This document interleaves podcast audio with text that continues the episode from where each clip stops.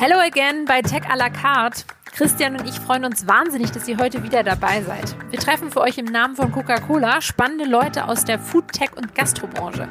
Und in dieser Folge haben wir mit einem Mann gesprochen, über den die Hamburger Morgenpots kürzlich getitelt hat, vom Tellerwäscher zum Millionär.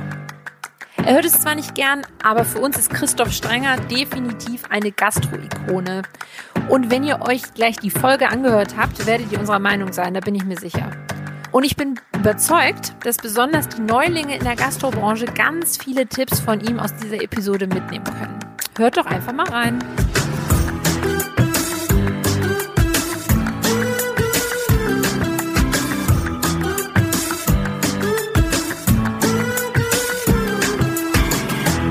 Herzlich willkommen bei Tech à la carte, der Podcast für digitale Foodies. Heute haben Christian und ich den Christoph Strenger bei uns zu Besuch.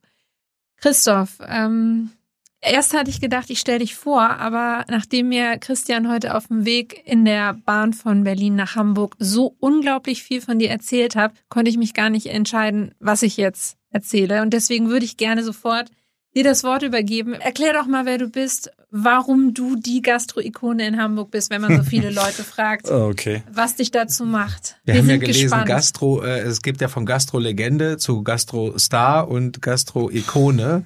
Wenn wir schon bei Coke sind, dann muss mhm. natürlich Ikone rein. Ja, also ich habe auf jeden Fall, äh, ähm, also erst nochmal herzlichen Dank für die Einladung und äh, natürlich habe ich seit ersten Tag an nur Coca-Cola in meinem Betrieb. äh, stimmt tatsächlich, stimmt tatsächlich.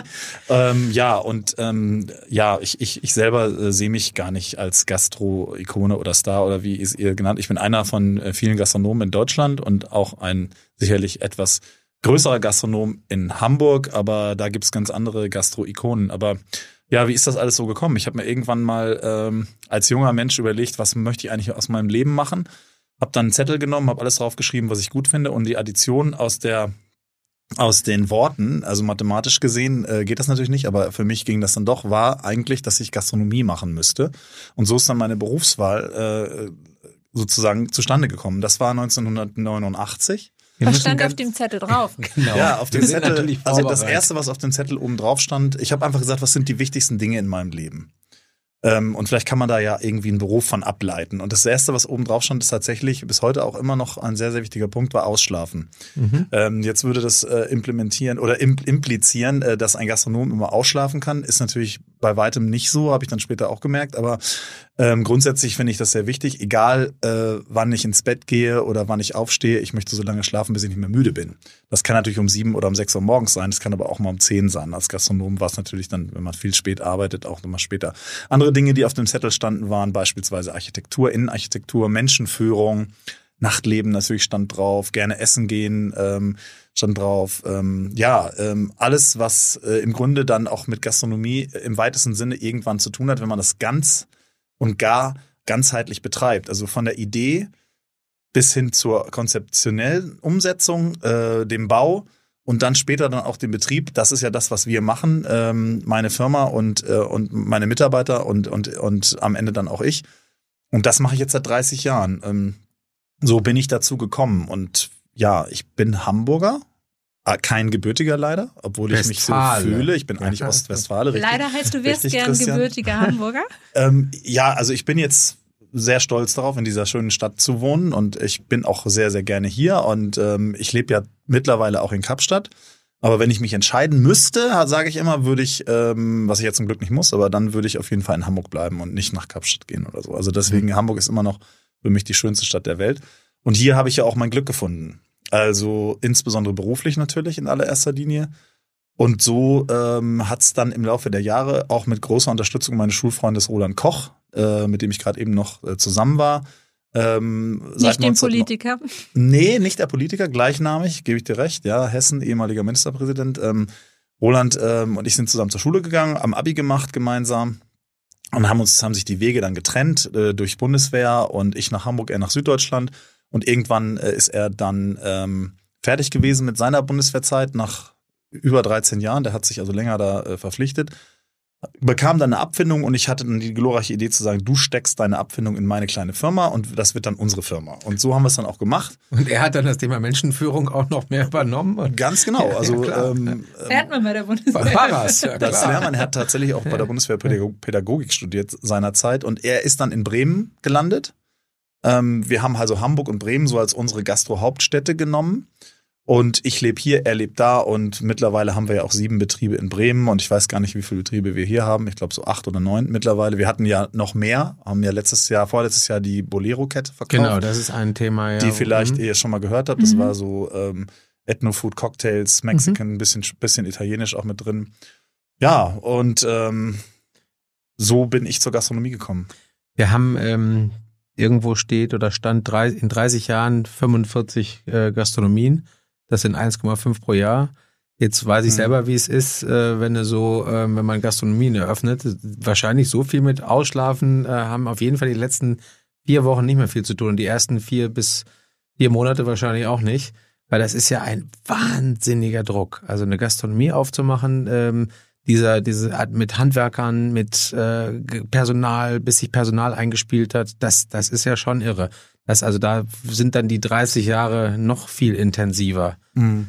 Es gibt natürlich äh, Gastronomen, die schaffen in der Zeit viel, viel mehr. Das sind die sogenannten Systemgastronomen, äh, die dann ein Konzept multiplizieren. Das haben wir ja nur mhm. teilweise mhm. mit dem Bolero gemacht. Die anderen sind ja alle individuell gestaltete mit unterschiedlichen äh, ähm, Inhalten auch äh, versehene Gastronomien. Aber so schlimm, Christian, war es gar nicht, okay. ähm, weil ähm, ich habe ja ein super Team und das ist ja im mhm. Laufe der Zeit gewachsen. Und ähm, eigentlich den Großteil der Arbeit machen andere Leute, den mache ich gar nicht selber mehr. Ähm, ja, ich, ihr habt mir eben zum Geburtstag gratuliert, das war der 59. gestern. Ähm, so leid, so, so leid mir das auch tut. Ist aber so, und insofern, in 30 Jahren hat sich natürlich ähm, einiges an tollen Menschen um, sich, um mich mhm. herum versammelt. Und ähm, ich bin eigentlich jemand, der sehr gerne auch vertraut und Arbeit abgibt. Mhm. Ähm, das hat Vorteile, die Menschen entwickeln sich super. Ähm, übrigens Bodo Jansen, den ihr vielleicht ja kennt, äh, die Stille Revolution, ich weiß nicht, ob mhm. ihr das Buch gelesen habt, war früher Mitarbeiter bei mir. Ähm, und der hat ja eigentlich im Grunde genommen diese Philosophie, die wir auch haben, ja mal niedergeschrieben und alles mal äh, haarklein auseinandergetüftelt. Es geht bei uns im Unternehmen hauptsächlich auch darum, dass die Mitarbeiter sich wohlfühlen, dass sie sich selber entwickeln ähm, dass sie einen gewissen Freiraum haben, dass sie einen Spielraum haben, auch in ihren Entscheidungen. Und das kommt mir natürlich zugute, weil mhm. je besser die Mitarbeiter im Laufe der Zeit werden, desto weniger muss ich natürlich arbeiten. Mhm.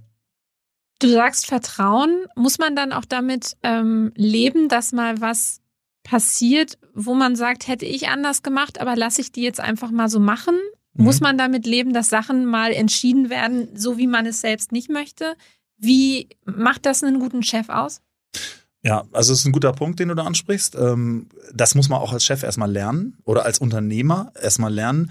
Ähm, und das ist oft auch sehr, sehr schön, die Erfahrung zu machen, weil ganz oft ist das, was ich mir ausdenke, eigentlich nur das Zweitbeste. Weil ein Mitarbeiter hat noch eine bessere Idee gehabt und dann musst du auch in der Lage sein, einfach zu sagen, ey, cool, das ist ja geil, das finde ich super. So machen wir das jetzt und nicht so, wie ich das gedacht habe. Denn äh, ja, zwei Augen sehen weniger als vier, sechs, acht, zwölf und so ist das mit den Ohren und mit allen anderen Dingen auch, mit den Gehirnen. Und da ich ein super Team habe, ähm, finde ich es auch, also es fordere ich auch. Ich fordere die Kreativität, ich fordere die Eigenständigkeit ähm, und ich, ich fordere auch das Querdenken. Und dafür musst du dann natürlich auch offen sein. Wenn du die ganze Zeit immer sagst, machen wir so, wie ich das will, äh, nette Idee, aber ähm, mhm. so dieses Thema, äh, dann erstickst du alles im Keim und irgendwann sagt auch keiner mehr was, mhm. weil sie alle wissen, der will das ja sowieso, so wie mhm. er das hat. Und ähm, ja, das ist bei uns anders. Ganz anders, zum Glück. Und das gibt mir natürlich schon auch, immer so auch die gewesen? Freiheit. Schon immer so gewesen? Oder hat also sich ich habe schon eine Zeit gebraucht, mich auch zu entwickeln, muss ich ganz ehrlich sagen. Also das, und das tue ich auch heute noch. Also das ändert mhm. sich ja nie. Ich werde ja nie äh, aufhören zu lernen, hoffentlich. Ähm, und ab und zu, äh, bisweilen mache ich dann auch trotzdem nochmal Fehler.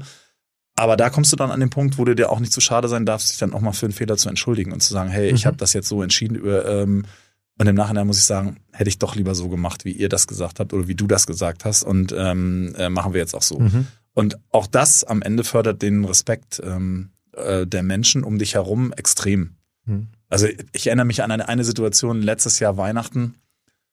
Ähm, vorletztes Jahr, vorvorletztes Jahr, egal. Auf jeden Fall äh, saß ich mit einer großen, größeren Gruppe äh, zum Dinner im Restaurant, Weihnachten, Silvester, irgendwas. Und das Fleisch, äh, was an dem Abend bei uns am Tisch war, das war irgendein Filistik oder irgendwas, ähm, das war echt scheiße, so muss ich ehrlich sagen. Und ich habe dann an dem Abend noch meinen Telefonhörer und habe meinen Einkaufsleiter äh, zusammengefaltet. Also noch gar nicht so lange her. Ähm, also es war inhaltlich, es war nicht äh, äh, schlecht, äh, keine Ahnung, zubereitet, sondern es war wirklich Qualität des Fleisches war schlecht. Ja, es war ja. im Grunde genommen, ich habe den Einkaufsleiter und den Küchendirektor gleich okay. beide zusammengefaltet irgendwie. Also insofern, ich wusste gar nicht genau, wo, woran es liegt. Ja. Kann ähm, man sich gar nicht so und vorstellen. Und inhaltlich war das, inhaltlich war das richtig, ja, weil meine Freundinnen natürlich alle da saßen und die haben mich dann so angelächelt, so, ja, ja, schmeckt ganz gut, ne, irgendwie so. Und, und ich merkte natürlich selber, das ist jetzt hier gar nichts irgendwie. Und für mhm. so einen Galaabend natürlich auch nicht. So, was war das Ergebnis? Inhaltlich war natürlich das richtig. Zeitpunkt völlig falsch. Die waren alle, saßen alle mit ihren, ihrer Familie irgendwie um Weihnachtsbaum oder so. Ähm, und die gehen natürlich bei mir trotzdem ans Telefon. Und ähm, ja, äh, Art und Weise war auch falsch. Ähm, wie gesagt, noch gar nicht so lange her, kann drei, vielleicht auch vier Jahre sein, aber länger ist auf keinen mhm. Fall. Und dann naja, und dann Anfang Januar bin ich dann hin und sag, Leute, ähm, war nix, ne, irgendwie, da war mein Anruf da und so weiter. Nee, war echt scheiße irgendwie so. Ich sag, ja, tut mir leid. Ja, finden wir aber gut, dass du kommst und was mhm. sagst.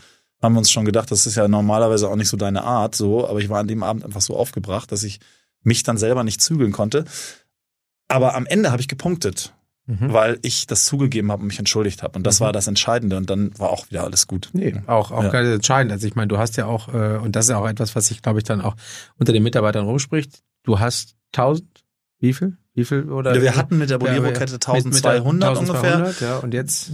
Zieh jetzt mal 400 ab. Okay. Bolero-Kette, sag ich jetzt mal so grob über den Daumen. Mhm. Also bleiben jetzt noch 800. Ja, ja, und das ist einfach in, in der heutigen Zeit. Also, aber ich will jetzt nicht sofort auf das Thema Menschenführung. Ich würde wahnsinnig gerne noch mal kurz auf den Unterschied, den, was du vorhin hattest, mit das Thema Systemgastronom versus Gastronom versus in dem Fall noch Hotelier. Ähm, wir beide kennen uns ja auch schon ein paar Tage und dann haben wir, ähm, lange, haben sich ja. einige entwickelt äh, in Richtung Systemgastronomie und dann ähm, die halt wirklich ein Ding nach dem anderen aufgemacht haben. Erstaunlich ist ja bei dir, dass ihr beides gemacht habt. Ihr habt also nicht nur Systemgastronomie und äh, unterschiedliche Konzepte, sondern ihr habt sogar noch einen draufgesattelt mit Hotel. Ihr seid aus einer Stadt raus sowieso, ihr seid aus einem Land raus äh, teilweise auch und habt sozusagen Namen äh, ähm, rausgegeben und Konzepte rausgegeben und so weiter. Wieso macht man sowas? Das war so ein bisschen so eine Frage, die wir heute Morgen auch noch auf der Herfahrt diskutiert haben, ähm, was total spannend ist, weil wenn viele Leute jetzt in die Gastronomie starten oder jetzt ein, zwei Läden haben, dann ist natürlich der, das erste Ding ist erstmal, okay, los, wir müssen jetzt äh, systematisieren. Wir müssen jetzt irgendwie unbedingt zweite, dritte, vierte, fünfte oder ist es eher so, und das klang bei dir halt so raus, und das fand ich immer total spannend, dass du wirklich dann deinem Herzen gefolgt bist. Also der Standort sicherlich ist immer bei Gastronomie nicht unwichtig, aber dann auch, was passt da hin? Nicht überall passt dann das Bolero oder nicht überall passt dann äh, ein Chili Club oder sowas. Also wie kam das, dass ihr dann wirklich gesagt habt, weißt du was, wir probieren auch breitere Sachen aus. Mhm. Wir wollen nicht ein Ding vervielfältigen, wo sich ja viele draufgestürzt haben. Und wenn du ins Ausland guckst, ähm, wir haben uns, äh, äh, egal, machen wir nachher nochmal. Aber wenn du ins Ausland guckst und London siehst oder andere, da wird ja immer noch eins, noch eins, noch eins. Und jetzt geht ja wieder so mehr so ein Trend dahin, dass die Gastronomen auch breitere Sachen machen. Und du, wie kam das, dass ihr euch da in diese Richtung in, entwickelt habt? Ja, du, wie kam das? Also ähm, letztendlich ist der Hauptgrund dafür, dass wir nicht hundertprozentig auf Systemgastronomie gesetzt haben, weil einfach unsere Kreativität und unsere Ideen und dadurch, dass wir viele Trendreisen, Pionierhaus, die Industrie, ihr habt damals Reisen organisiert, finanziert mhm. für Gastronomen, so hat man sich kennengelernt, später kam der Leaders Club und so weiter. Und ähm, ähm, ja, dass wir dann in unterschiedlichen Städten unterschiedliche Inspirationen hatten. Und ähm, ich war immer eh der Typ, der gesagt hat, äh, besser gut geklaut als schlecht selber gemacht. Ähm, und dann äh, irgendwo in Las Vegas, in New York, in London und so weiter. Ähm, später dann in, auch in Asien, äh, in Shanghai und Tokio und in Kapstadt dann auch, wo ich dann ja auch hängen geblieben bin, äh, einfach Inspirationen sammelt. Und dann sagt, sowas würde doch in Hamburg funktionieren oder sowas würde doch auch in Bremen funktionieren und so weiter. Und dann, ähm, wie machen wir das denn? Und das hat natürlich dann am Ende äh, immer damit zu tun, dass man was anderes machen muss, als das, was man schon gemacht hat. Und ähm, wir haben natürlich mit Bolero dann auch gesehen, das kann man vervielfältigen. Ähm, das muss man ja auch dann erst erstmal feststellen, ob das überhaupt geht. Du kannst ja nicht einfach irgendwo aufmachen äh, und dann funktioniert das einfach überall. Und ein anderes wichtiges Thema sind natürlich auch die Menschen. Das heißt also, für mich war immer wichtig, ich brauchte an den Standort, wo ich gehe, auch Leute, die das für mich tun und äh, oder die, mit denen wir das gemeinsam machen Meinst konnten. Sie Mitarbeiter? Mitarbeiter, insbesondere dann aber auch äh, die ähm, Geschäftsführer, Betriebsleiter, je nachdem, äh, in welcher Anstellungsverhältnis die Leute waren, oder Partner. Mhm. Und ähm, wir haben ja auch viele unserer Mitarbeiter zu Partnern gemacht. Ähm, ähm, und ähm, ja, und insofern unser Antrieb oder mein ganz persönlicher Antrieb war eigentlich nie, und das macht vielleicht ein bisschen blöd klingen, aber das, es war eigentlich nie das Geld verdienen. Also weil mit dem, was wir haben, sind wir eigentlich zufrieden. Und ähm, ob ich jetzt noch mehr Geld auf dem Konto habe oder so, das war mir eigentlich am Ende des Tages immer egal. Ich muss davon so gut leben können, wie ich jetzt lebe. Und mehr brauche ich eigentlich nicht. Und äh, ob ich jetzt fünf oder zehn oder hundert Boleros, also Bolero hätte sicherlich auch das Potenzial für hundert Betriebe gehabt. Ähm, aber dann hätten wir uns halt darauf konzentrieren müssen in gewisser Weise. Und das wollte ich nie. Ich wollte immer dann mal wieder irgendwas Neues machen, ähm, um zu gucken, ähm, also das fand ich einfach spannender. Das ist von der Innenarchitektur her wieder was ganz anderes, vom Gastronomiekonzept was anderes vom Standort oft was ganz anderes und ähm, ja, ja. das ist ja auch einfach so, wenn du dann reist und auf so einer Trendreise unterwegs bist und dann siehst du da was Geiles und du denkst halt, okay, gut, scheiße, ich kann es nicht machen, weil ich habe ja ein, keine Ahnung, ein äh, mexikanisches Konzept und da passt halt jetzt das Asiatische nicht rein. Genau. Äh, nervt auch.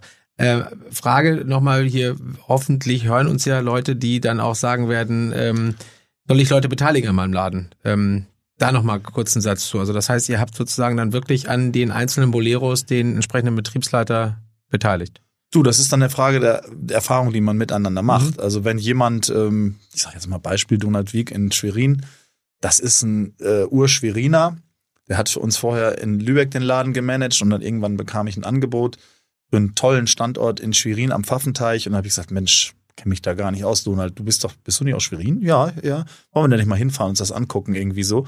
Und ähm, da sind wir da hingefahren, sagt er, du hast Bock, den Laden zu machen? Boah, sagt er, das wäre natürlich geil. Dann bin ich wieder in meiner Stadt hier und so weiter. Müssen wir für, für Lübeck zwar einen anderen finden, aber ja, seitdem macht er das, ist auch dann gleich Partner geworden, den haben wir gleich mit reingenommen und ja, macht dann einen Bombenjob. Äh, jetzt ist Bolero natürlich nicht mehr in unserer Hand, also es wurde natürlich mitverkauft und er ist jetzt unter der neuen Ägide, aber er macht weiterhin seinen Laden mit seinen Anteilen und in den meisten Fällen, das klappt nicht immer, ne, sage ich auch gleich von vornherein. Mhm. Also es gibt ja auch Leute, die sind totale Gegner von Partnerschaften, aber in den meisten Fällen tut das gut. Das war im Herzblut auf der Reeperbahn so. Da haben wir immer einen Partner mit drin gehabt und der hat das top gemacht und dann floriert der Laden auch, weil jemand auch mhm. dann mit in dem Fall Herzblut dabei ist. Und so ist das in anderen Betrieben auch. Ist ein Riesen, ich sehe es als Riesenvorteil. Worauf ich eben nochmal hinaus wollte, war, ähm, weil du von Menschen gesprochen hast, wie wichtig sind bei so Entscheidungen, wenn man dann irgendwo an der Kreuzung steht, mache ich System weiter oder mache ich was Neues, der Standort und die Leute, die dort vor Ort das Ganze dann annehmen sollen. Woran hast du dann immer festgemacht, hier in Hamburg funktioniert das und das, da und da vielleicht lieber eine weitere Bolero-Filiale, nennt man das Filiale, Standort aufmachen. Wie läuft es so bei dir? Ist es die Nähe zum Gast, dass du die dann auch mal suchst und mal Feedback einholst? Ist es die Erfahrung, die deine Mitarbeiter machen? Ist das ein Bauchgefühl, was man als langjähriger Gastronom einfach hat? Also die Zeiten haben sich natürlich geändert. Ähm, das ist heute anders als damals, in Anführungszeichen damals. Ähm, aber grundsätzlich kann man durch sagen, in so einer Stadt wie Hamburg oder Berlin oder München passt ja eigentlich so ziemlich alles, weil da gibt es einen Markt im Grunde genommen für alles und natürlich ähm, äh, ja kannst du nicht jetzt 100 Sushi-Läden aufmachen, aber vielleicht kannst du äh, 100 McDonalds da aufmachen oder so. Aber, aber ähm, da muss man schon ein bisschen drauf achten und Standort spielt auch eine Rolle. Und in einer Stadt wie Stade oder so, da würdest du dann vielleicht eher sagen, da müssen wir jetzt mal vorsichtig sein. Die Bevölkerungszahl ist viel geringer, ähm, ist bisschen mehr so vielleicht ähm, die Landbevölkerung oder oder Mittelstadtbevölkerung. Da würde man dann, also ich, äh, danach geht man eigentlich. Also die richtig komplizierten und äh, schwierigen Dinge, sage ich jetzt mal gastronomisch gesehen, die macht man, glaube ich, eher in einer großen Stadt. Weil man da sicher sein kann, dass da schon Leute da sind, die, weil einfach so ein breites Spektrum an Genau, an da gibt's da, da gibt's das Publikum. Und in einer etwas kleineren Stadt, da passt dann eher ein Alex hin oder ein Bolero oder ein Hans im Glück oder was weiß ich, mhm. irgendwas in dieser Richtung. So, ja, also so einfach ist es eigentlich. Mhm. Das sagen bestimmt nicht alle, dass es so einfach ist. Das hört sich jetzt bei dir so einfach an, aber man hat ja doch ab und zu zum Beispiel in Berlin, wo wir jetzt herkommen, Da wechseln manche Restaurants, äh, läufst du drei Wochen später wieder durch die Straße und auf einmal ist das Café wieder weg oder ja, so. Ja, das muss und nicht unbedingt daran liegen, dass es nicht funktioniert hat. Das kann auch daran liegen, dass die Leute einfach nicht damit wirtschaftlich umgehen konnten. Denn viele Gastronomen denken ja, Umsatz ist gleich Gewinn. Darf man auch nicht vergessen. Ne? Und ich meine, dann ist natürlich auch trotzdem, obwohl es immer voll war, irgendwann schnell der Aber das, das ist eine alle. wunderbare Überleitung zu einem von meinen Lieblingsthemen, weil, wie gesagt, wir sind ja ein Podcast, der sich mit beiden Themen beschäftigen möchte, nämlich Food und auf der anderen Seite auch Tech, also Technology. Ähm, wie hat sich das in den letzten Jahren verändert? Und weil, wenn du sagst Umsatz gleich Gewinn, dann ist das klar logisch. Also wie seid ihr ein, äh, weiß es von euch, aber du musst es jetzt nochmal sagen, wie habt ihr Technologie genutzt? Wie früh ist die, hat die Einzug genommen bei euch, dass ihr halt einfach vernünftige ERPs, also Warenwirtschaftssysteme und so weiter da drin hattet? Mhm. Und was ist sozusagen auch da nochmal an die Leute, die draußen zuhören, an die äh, äh, vom Kassensystemhersteller bis hin zum Gastronom, der gerade anfängt, bis hin zu den Leuten, die gerade strugglen? Was ist doch da nochmal etwas, wo du sagst, Leute, please? Naja, grundsätzlich ist Technologie in allen Bereichen für uns natürlich äh, extrem wichtig und eine Riesenerleichterung. Also erstmal sollte man dafür offen sein. Technologie, du hast schon ein paar Punkte genannt, gibt es natürlich in den, in den unterschiedlichsten Variationen, ob das jetzt Reservierungssysteme sind, ob das Kassensysteme sind, ob das Warenwirtschaftssysteme sind, ob das alles, was mit Social Media äh, zu tun hat, ist. Ähm, Technologie ähm, äh, ist ja überall, ob das jetzt äh, Systeme sind, die ganze Vertrags äh, im Grunde genommen dokumentieren und man im Grunde genommen den Arbeitsvertrag schon auf dem Handy hat und so weiter. Äh, und da musst du für offen sein. Ne? Also äh, einen Draht zu haben und offen für sein. Und Technologie hat uns das Leben extrem erleichtert einerseits und auf der anderen Seite natürlich auch die Welt nach außen viel weiter geöffnet. Wenn du heutzutage eine Veranstaltung machen willst, ist es natürlich viel einfacher als damals. Haben wir dann Flyer gedruckt und Poster gedruckt und haben wir die überall aufgehängt und dann ja. haben wir die verteilt in den Läden oder per Post verschickt. Das gab es ja auch mal. Ähm, heutzutage postest du, äh, wenn du genug Follower hast, irgendwas, dann bewirbst du das vielleicht nochmal über Facebook, Instagram oder wie auch immer. Äh, Pinterest, alles Mögliche ist da ja heutzutage möglich und dann ähm, ja, kriegst du dann automatisch deine Zusagen, wenn es interessant ist und gut. Und dann hast du auf jeden Fall die Leute schon mal in, informiert. Das gleiche ist äh, mit dem Reservierungssystem. Früher mussten die Leute immer anrufen und dann hast du das eingetragen irgendwo. Das weiß ja auch jeder. Und heutzutage äh, Book a Table, Open Table, äh, Dine Plan und so weiter. Das sind alles Dinge, äh, die nutzen wir ähm, und das Also nicht nur eins, sondern unterschiedliche für unterschiedliche Konzepte oder wie? Also nee, nee, also, also jetzt beim Reservierungssystem beispielsweise sind wir schon bei einem Open mhm. Table. Wir mhm. haben früher mit Booker Table gearbeitet, irgendwann haben wir das geändert, mhm. weil Open Table einfach größer ist und weil die auch für uns einen guten Marketingwert haben. Äh, haben wir das geändert. Ähm, anfangs war das Reservierungssystem für uns eigentlich nur ein Tool, um die Leute im Laden besser zu sortieren. So, mhm. ähm, da hatte das nach außen hin gar nicht so einen Sinn. Heutzutage, ja, die Leute buchen ja über alle möglichen Portale die Tische, ob das jetzt TripAdvisor, Google oder mhm. ja, viele rufen natürlich auch immer noch an, das gibt's immer noch. Mhm. Also ähm, ist nicht alles digital, ist auch noch vieles analog. Ähm, das ist eine Mischung. Irgendwann ist das, wird das Bezahlen komplett digital. Da sind wir ja in Deutschland relativ weit hinten dran. Also in Kapstadt zahle ich alles ähm, mit meinem Handy. Mhm. Also fast alles. Aber bedeutet dann auch, auch, dass so ein bisschen diese, wie soll ich sagen, dieser Zauber verloren geht, oh, kriege ich in diesem Restaurant, was ja so gehypt ist und so cool ist, überhaupt einen Tisch? Wenn man das im Prinzip per Klick macht, dann ist ja diese Exklusivität da auch ein bisschen verloren gegangen. Nee, das wird ja auch noch, oder? Nö, das ist natürlich nicht so. Also das, du kannst ja diese Systeme auch anders nutzen. Also du kannst sie einstellen. Also wenn ich zum Beispiel von meinen ich sag jetzt mal 25 Tischen im Restaurant nur fünf äh, freigebe über okay. Open Table, dann müssen 20 immer noch über irgendeinen mhm. anderen Weg vergeben werden. Das kann ich als Gastronom alles selber entscheiden. Genauso wie ich entscheiden kann, was auf Social Media ist und was nicht. Mhm. Wir haben ähm, auf jeden Fall bei mir stehen noch zwei ganz große Sachen auch drauf. Das eine ist, ich habe jetzt, ich habe jetzt Striche gemacht. Wir haben dreimal Kapstadt gesagt. Ähm, und ich würde es jetzt einfach damit verbinden wollen, mit all diesen Orten, die du besucht hast, die du vorhin genannt hast, und du hast erzählt, du hast heute Morgen noch bei der Veranstaltung von, von der AHGZ wart ihr noch und Pianeos hat ein bisschen was über Trend äh, erzählt. Für die, was wären so einmal A, was muss man heute sich angeschaut haben? Also wenn wir uns in den 90er Jahren London angeguckt haben mit diesen riesengroßen Läden, Quaglinos, Bibendum, wie sie alle hießen, Terence, äh, Sir Con Terence Conran. Sir ja. Terence Conran, da ja. ging alles los, Bibendum und ja, so weiter, diese riesengroßen Dinger. Das war, ähm, das war einfach damals, da musste, wenn man, ne, dann kam Buddha Bar und so weiter in Paris, was man gesehen haben musste.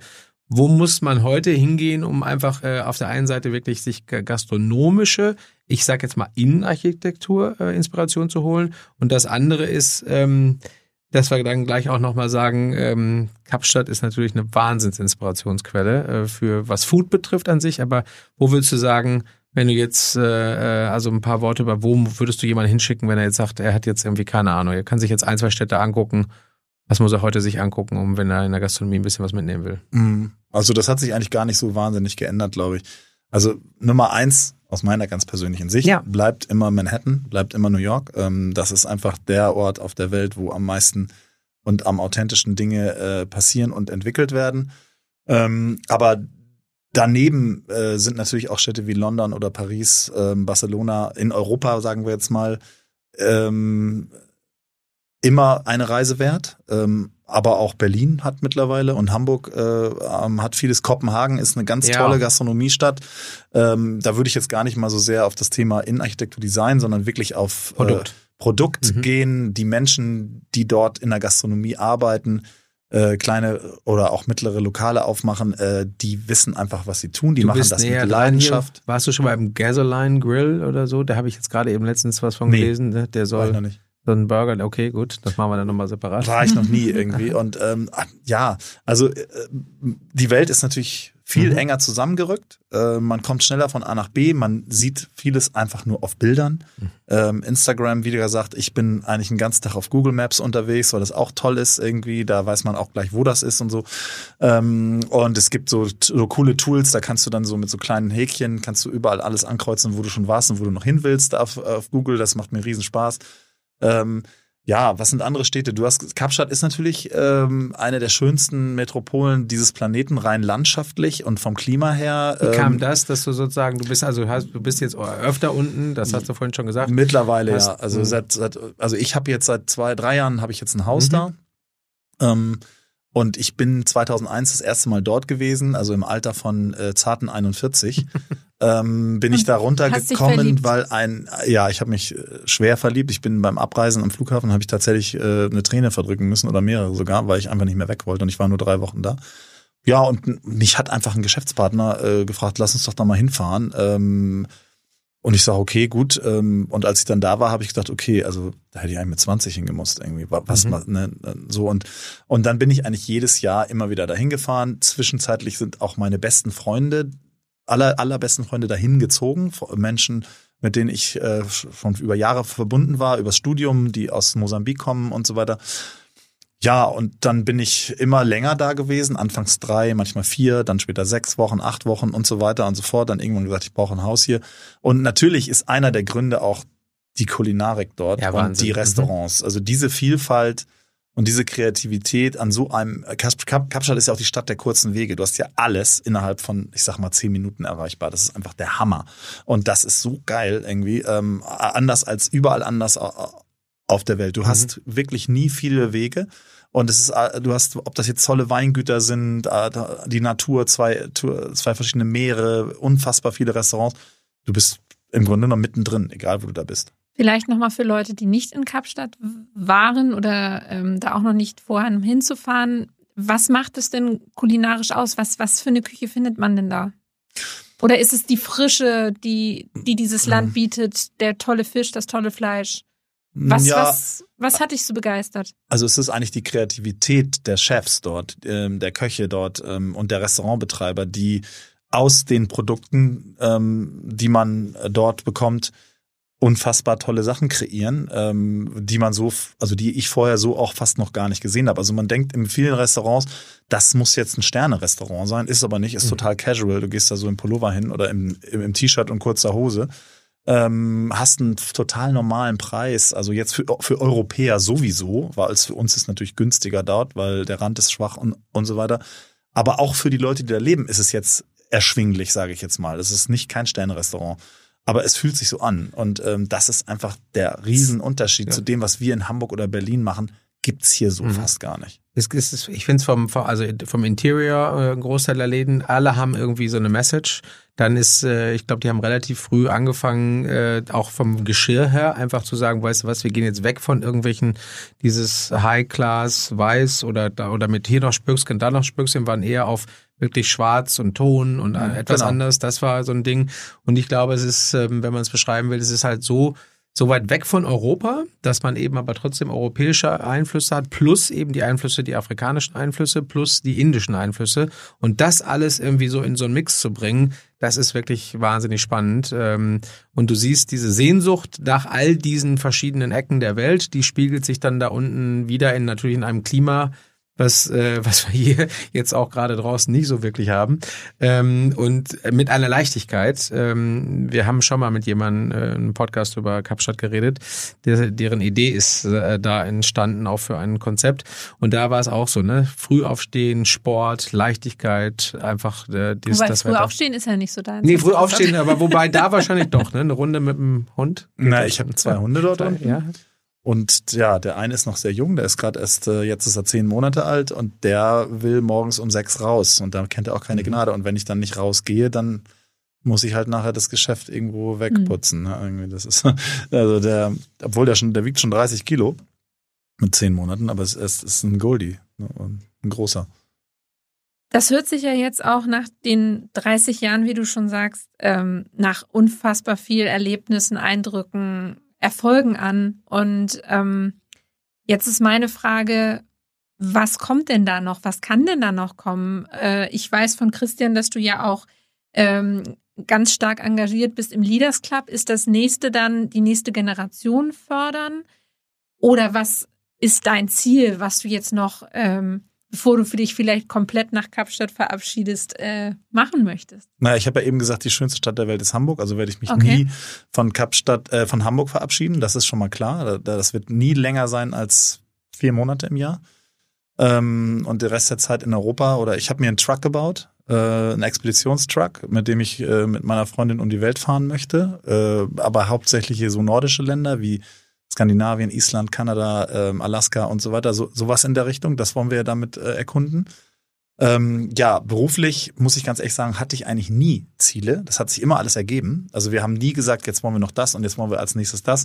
Das ist also völlig offen. Im Moment ist die Situation natürlich auch nicht einfach. Wir haben äh, in der Gastronomie, ihr wisst es wahrscheinlich, extreme Probleme, Mitarbeiter zu finden. Gelesen, 5000 offene Stellen allein in Hamburg. Allein bei mir im Unternehmen. Ja. Nee, aber ähm, ähm, aber ähm, es ist wirklich, es ist wirklich dramatisch. Also ich, ich ähm, kann äh, ähm, so eine Situation habe ich in der Form auch noch nie erlebt in der Gastronomie. Das war immer schon natürlich immer irgendwie eine Herausforderung, gute Leute zu haben. Aber im Moment finden wir nicht mal Leute. Also wir suchen nicht mal qualifizierte Kräfte, sondern wir suchen Kräfte. So, und das ist natürlich ein Riesenunterschied. Wir haben das Thema heute Morgen auch bei der AGZ. Ähm, und ich weiß nicht, wie man es lösen kann. Ich hoffe, dass äh, es Lösungen gibt in Richtung Steuererleichterungen für die Gastronomie. Äh, ähm, Außerhausmarkt zahlt 7%, wir zahlen 19% für Essen und äh, zubereitetes Essen und, und, und Getränke. Ich habe vorgeschlagen, lass uns doch 7% oder vielleicht auch 10 machen für zubereitetes Essen und alkoholfreie Getränke und den Rest 19 und so weiter, damit wir auch europäisch da äh, und dann mit dem Geld die Mitarbeiter besser bezahlen, die die die Arbeitsplätze attraktiver mhm. machen, weil wir haben hier, wir reden ja auch nicht, also bei uns ist ja keiner Millionär geworden.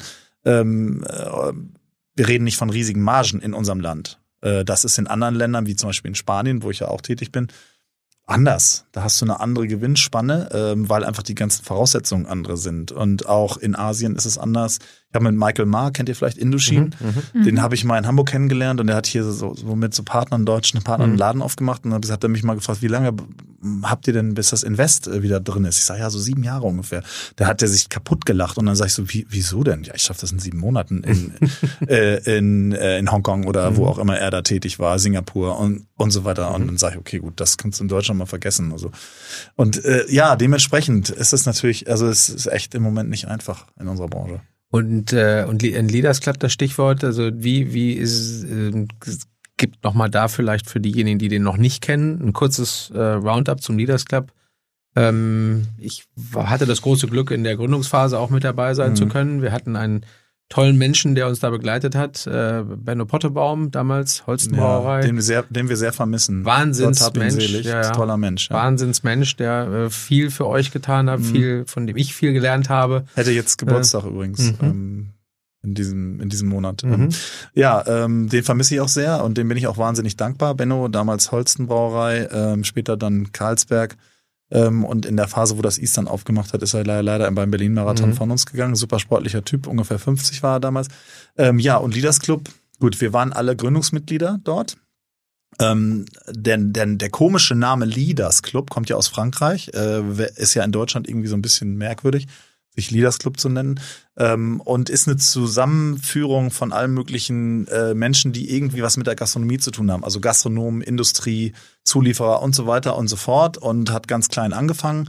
Ich war selber drei Jahre Präsident dort. Ähm, und mittlerweile ist das schon passiert. Also die, was, die Frage, also das ist mittlerweile, die Jungen, die Jungen führen das mittlerweile. Patrick Rüther ist jetzt vorne mhm. drin, Bullerei. Mhm. Ähm, und ähm, äh, Axel Ohm, äh, mhm. Überquell und so weiter. Mhm. Also die sind mittlerweile die Leader im Leaders Club und ähm, ich bin mittlerweile nur noch im Board of Honor. Das ist so die Altherrenregel, die dort äh, quasi auch, also meinst gnädigerweise du den Preis fürs Lebenswerk. Ja. ja, so ungefähr. Das ist der nächste Schritt, genau. Ähm, ja, aber ist eine tolle Sache. Ähm, hat viele Menschen äh, national und international unserer Branche zusammengeführt. Ist natürlich auch eine Rieseninspiration, weil durch die Reisen, durch die äh, Leaders Awards und so weiter, die gemacht wurden, ähm, durch die kleinen ähm, Treffen, die man hat, äh, diese Gastro-Treffen, äh, Stammtische nennen die das. Und äh, ja, der Leaders Club hat viel bewegt. Mein Partner Roland war auch sechs Jahre mhm. Präsident. Wenn, wenn man jetzt, wenn wir jetzt hier jemanden hätten, der irgendwie Aktien oder so empfiehlt, dann würden wir natürlich da die Frage lostreten, okay, was, welche Aktie, auf welche guckst du jetzt? Wenn wir jetzt einen erfolgreichen Gastronomen hier haben, ähm, was, wo, was würdest du sagen jetzt, was ist das nächste Ding, was kommt in der Gastronomie?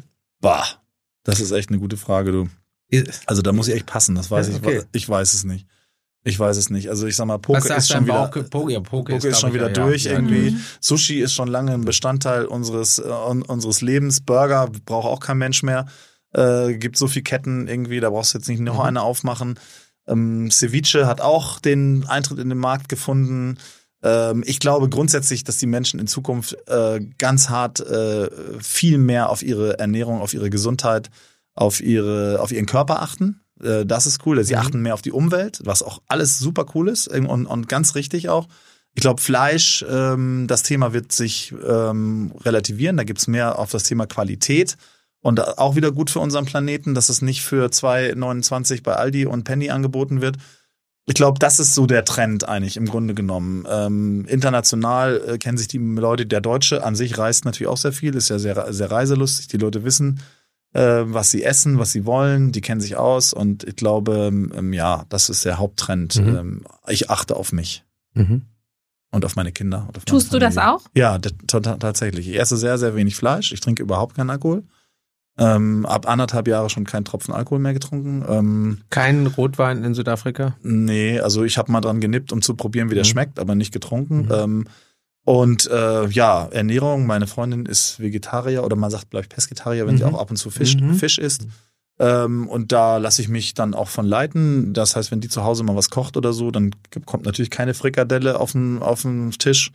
Äh, insofern, ähm, das tut mir auch gut, merke ich auch. Ähm, also gesunde Ernährung stehe ich voll drauf. Okay. Ja, cool. Ich glaube, Christian, ähm, du hast ja immer noch so eine schöne Frage fürs Ende. Ich habe, ähm, ich bin großer Freund von Feiern und Bedauern. Also sozusagen, gibt es etwas, wo du sagst, jetzt, äh, was, also was dich jetzt gerade beschäftigt oder was dich schon lange beschäftigt, gibt es so ein Ding, so ein Moment, so eine Sache, so ein Menschen, so ein Konzept, was du feierst? Gibt es das gleiche irgendwie für das Bedauern? Gibt es irgendwas, wo du sagst, wow, das ist hängen geblieben, das muss jetzt raus? Wow, das ist auch eine gute Frage. Also ähm, was ich wenig, wenig und was ich grundsätzlich äh, immer schon gefeiert habe, ist Rainer Becker. Mhm. Weiß nicht, ob ihr den kennt, aber Suma, kennt ihr Suma? Mhm. Rainer Becker ist ja ein deutscher Gastronom, der in London sein Glück gemacht hat und ähm, den Mann, äh, den ich auch persönlich dann kennengelernt habe, der hat nämlich einen Foodservice-Preis gewonnen und wir saßen an einem Tisch und haben uns dann angefreundet und auch mal zusammen in Urlaub gefahren und so. Ähm, und was der macht äh, und gemacht hat äh, in der Gastronomie als Deutscher in London und dann weltweit mit Suma, Roca und Co. Ähm, Oblix kennt ihr vielleicht mhm. auch in, in, in The Shard in London. Mhm.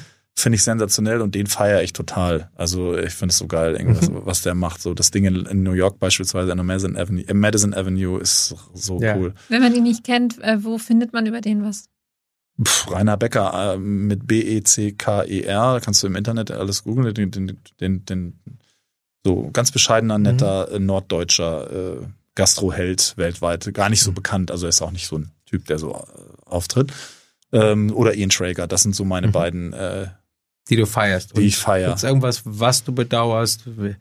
Irgendwas, wo du sagst, Mensch, mache ich noch, habe ich noch nicht gemacht, habe ich verpasst? I don't know. Hm, nee, eigentlich nicht. Also Super. ich bin ein Mensch, der sehr dankbar ist. Ich bin wirklich glücklich. Ähm, über mein Leben. Ich habe ich hab, äh, dann so eine ganz kleine Story, wenn die noch hm. reinpasst. Ja, ich habe ich hab letztes Jahr im Mai habe ich äh, war ich auf eine Hochzeit eingeladen und zwar im äh, im Farmhaus in äh, im Soho Farmhaus ja. in der Nähe von London. Ja.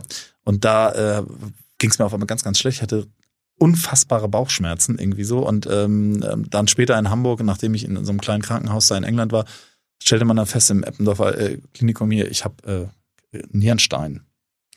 So, und ähm, ja, ähm, da äh, habe ich dann im, erstmal gesehen, ähm, wie, äh, wie, ähm, wie es ist, wenn's einem, wenn man mhm. krank ist. Ich war noch nie mhm. krank in meinem Leben vorher. Ich war noch nie im Krankenhaus vorher. Ich musste noch nie eine Nacht im Krankenhaus verbringen, in meinem, in meinem ganzen Leben noch nicht. Und, ähm, und da habe ich dann auch gesehen, was, was für ein schönes Leben ich eigentlich habe.